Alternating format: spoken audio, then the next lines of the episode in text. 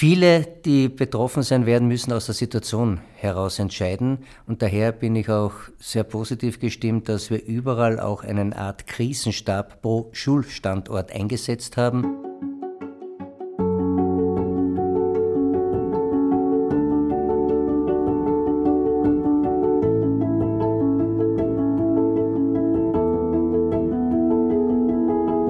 Aufgabe der Politik ist es, Orientierung zu bieten.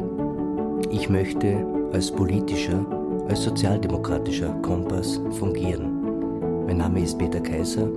Ich lade Sie ein, meinen Gedanken zu folgen. Herzlich willkommen zum Kompass, dem Podcast von Peter Kaiser. Heute erstmals moderiert von mir. Mein Name ist Daniel Rossmann und bei uns sitzt heute ein Gast und zwar das ist der Maximilian Buchwald. Schüler vom Europagymnasium in Klagenfurt. Äh, er maturiert in einem Jahr und der Peter Kaiser hat den Maximilian heute zum Gespräch gebeten. Hallo Maximilian. Grüß Gott.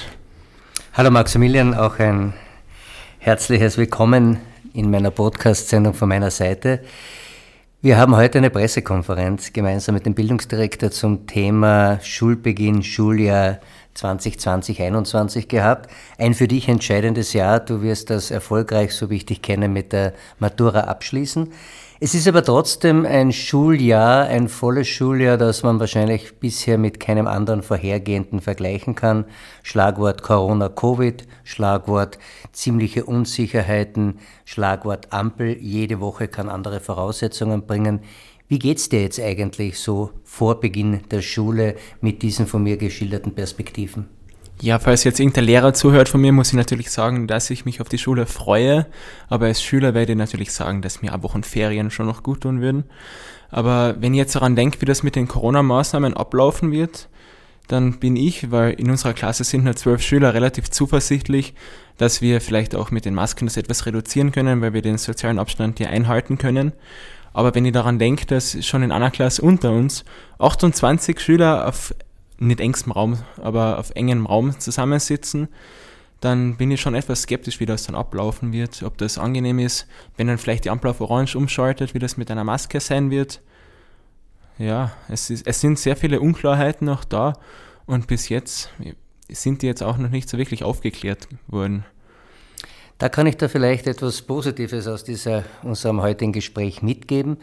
Wir haben als einziges Bundesland durch sehr viel Arbeit circa 30 Zentimeter Ministeriumsunterlagen in eine aus 20 Seiten komprimiert zusammengefassten Leitfaden erstellt und werden den heute, nachdem wir ihn bei der Pressekonferenz vorgestellt haben, an alle Kärntner Pflichtschulen, an alle allgemeinbildenden und berufsbildenden höheren Schulen, Berufsschulen weiter übermitteln, so dass all jene Leute, die dort Verantwortung tragen, und das bezieht sehr wohl auch die Schülerinnen und Schülervertretung mit ein, auch so etwas wie eine Richtschnur haben, im Falle der Fälle auf diese oder jene Situation entsprechend eingehen zu können. Aber, und das sage ich auch ganz offen dazu, viele, die betroffen sein werden, müssen aus der Situation heraus entscheiden. Und daher bin ich auch sehr positiv gestimmt, dass wir überall auch eine Art Krisenstab pro Schulstandort eingesetzt haben, die sich mehr, als es vielleicht durchschnittliche andere Personen machen müssen, mit dieser Materie befassen. Also ich denke, wir haben im Rahmen des Möglich und Planbaren eigentlich sehr viel an guter Vorbereitung getätigt. Ja, das glaube ich gern. Also so wie unseren Direktor kennen, der wird sich wahrscheinlich auch durch diese 30 Zentimeter Ministeriumsunterlagen arbeiten. Und äh, ja, wir, wir haben ja letztes Jahr zum Beispiel nur eine einzige SGA-Sitzung gehabt in unserer Schule. Äh, ich hoffe, dass sich das auch heuer ändern wird, weil das ist natürlich nicht besonders gut für die Schule, wenn sich das, äh, wenn, wenn eines der wichtigsten Gremien quasi wegfällt weil das ist ja das einzige Gremium, das wir in der Schule haben, der SGA. Und das haben wir das ganze letzte Jahr nur ein einziges Mal gehabt und da haben wir nur über eine Sache diskutiert, worauf wir eigentlich kaum Einfluss haben, nämlich so auf die Werteinheitenkürzung von der Bundesregierung. Aber das war es ja schon, aber das hat eh kaum was mit Corona zu tun jetzt. Aber da kann ich dich jetzt beruhigen. Bitte. Eine meiner ersten Empfehlungen heute hat gelautet, bitte unbedingt während des ersten Schulmonats eine SGA-Sitzung einzuberufen, also einen Schulgemeinschaftsausschuss, wo die Pädagoginnen und Pädagogen, wo Elternvertretungen, wo die Schülerinnen und Schülervertretung anwesend ist, wo man das Gemeinschaftliche und damit auch das gemeinsam durch eine schwierige Situation kommen besprechen soll. Ich glaube, dass dort auch wichtige Fragen, die für Schülerinnen und Schüler von Bedeutung sind, aber auch für Eltern andiskutiert werden müssen. Was machen wir mit Schulveranstaltungen? Wird es Schullandwochen, Wienwochen? Wird es Schulskikurse geben? Wenn ja, unter welchen Voraussetzungen? Also ein Bündel an Fragen, auf die man, glaube ich, sehr rasch versuchen sollte, zumindestens, wenn nicht Antworten, aber eine Methode zu finden, wie man damit umgeht. Das heißt, ich fordere auch an dieser Stelle alle, die zuhören auf und die Einfluss auf Schulen haben, bitte schauen wir, dass wir dieses demokratische Mittel von Schulgemeinschaftsausschüssen so rasch als möglich im positiven Sinne einsetzen und instrumentalisieren. Maximilian, du bist einer von 61.000 Schülerinnen und Schülern, die jetzt äh, in das neue Schuljahr starten und das neue Schuljahr wird begleitet von dieser Corona-Ampel, von dem Corona-Ampelsystem. Wisst ihr als Schüler, was das genau mit dieser Corona-Ampel zu tun hat. Und dann die gleiche Frage würde ich gleich dem äh, Peter weitergeben. Was bedeutet eigentlich jetzt diese Corona-Ampel im Schulsystem? Ich habe mich ja heute der Früh akribisch auf den Podcast vorbereitet und habe die ganze Website vom Bundesministerium für, für Bildung und Forschung absorbiert quasi und habe die Sachen durchgelesen, aber es ist jetzt nicht unbedingt besonders viel hängen geblieben, als dass ich sagen kann, was jetzt bei den einzelnen Ampelphasen ansteht.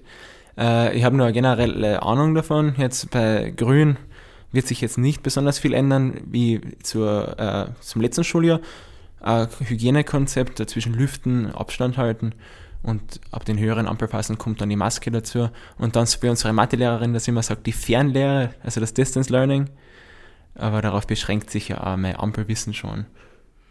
Aber es ist viel, viel mehr, als es die meisten sonst haben. Kompliment. Du hast völlig recht, bei Grün gelten die derzeitigen Vorschriften, die anzuwenden sind. Also am Schulweg, bei Betreten des Schulgebäudes Mund-Nasenschutz, der abzunehmen ist im Bereich der Schulklasse. Im Übrigen soll die Schulklasse so als ein Gemeinschaftshaushalt gesehen werden, der möglichst homogen ist.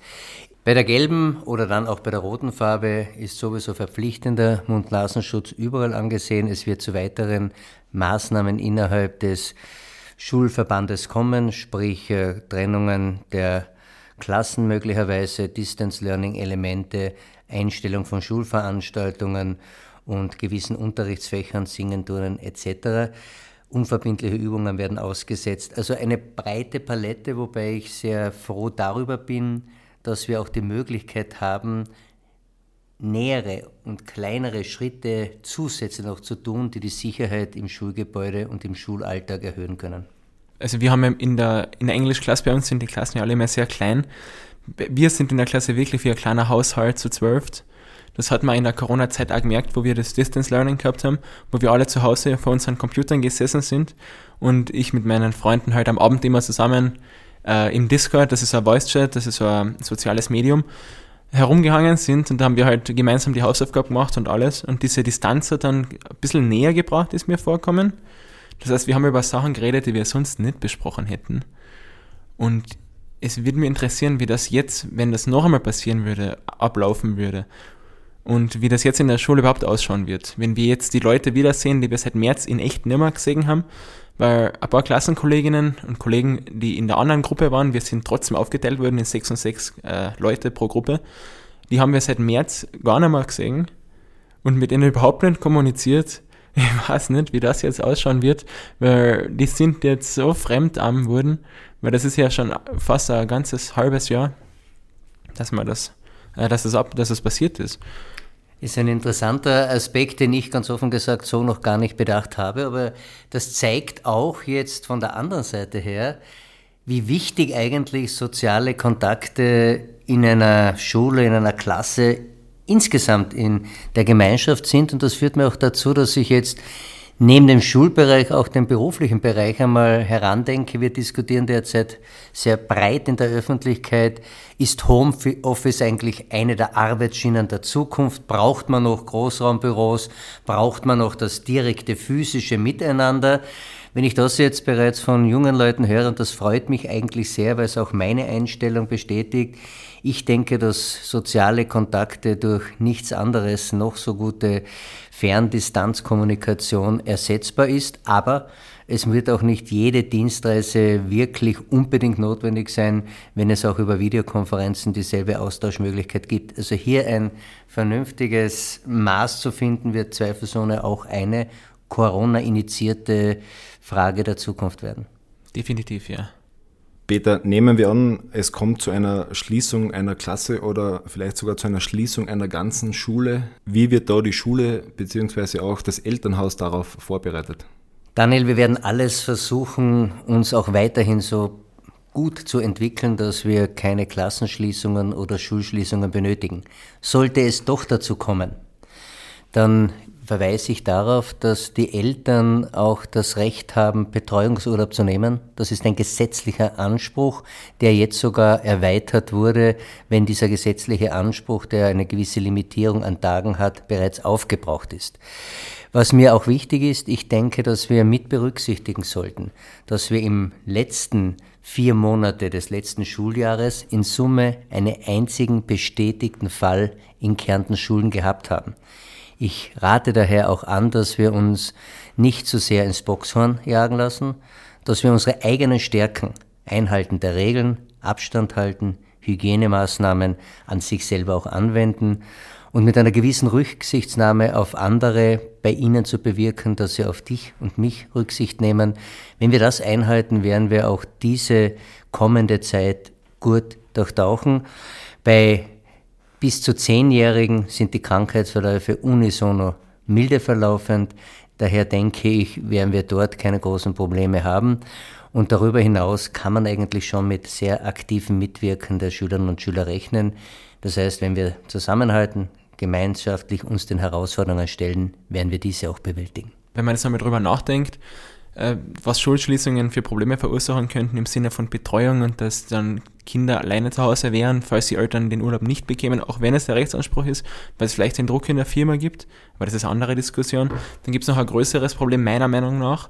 Das ist, dass viele Schüler, bei, sollte es zum Lockdown kommen, bei einem Distance Learning vielleicht gar nicht die Infrastruktur haben äh, überhaupt teilzunehmen. Das heißt, dann werden wieder Schüler vom Bildungssystem ausgeschlossen für Monate, was wir ja schon gehabt haben, weil es hat ja in Österreich viele Schüler gegeben, die weder das Internet vielleicht gehabt haben, noch äh, einen Computer oder irgendwelche Infrastruktur, um überhaupt daran teilzunehmen.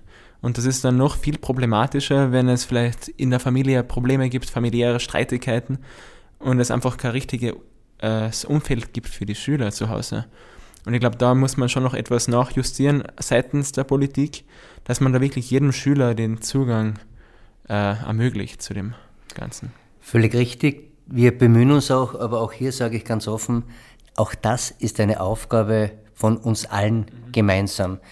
Wir brauchen die entsprechenden Leitungen, wir brauchen auch die notwendigen Potenziale, Ladungsvolumina und auch die monetäre Voraussetzung überall dort, dass niemand in dieser schwierigen Zeit zurückbleibt, sich alleine fühlt und den Anschluss nicht mehr schafft. Das ist eine große Herausforderung, stellen wir uns dieser gemeinsam.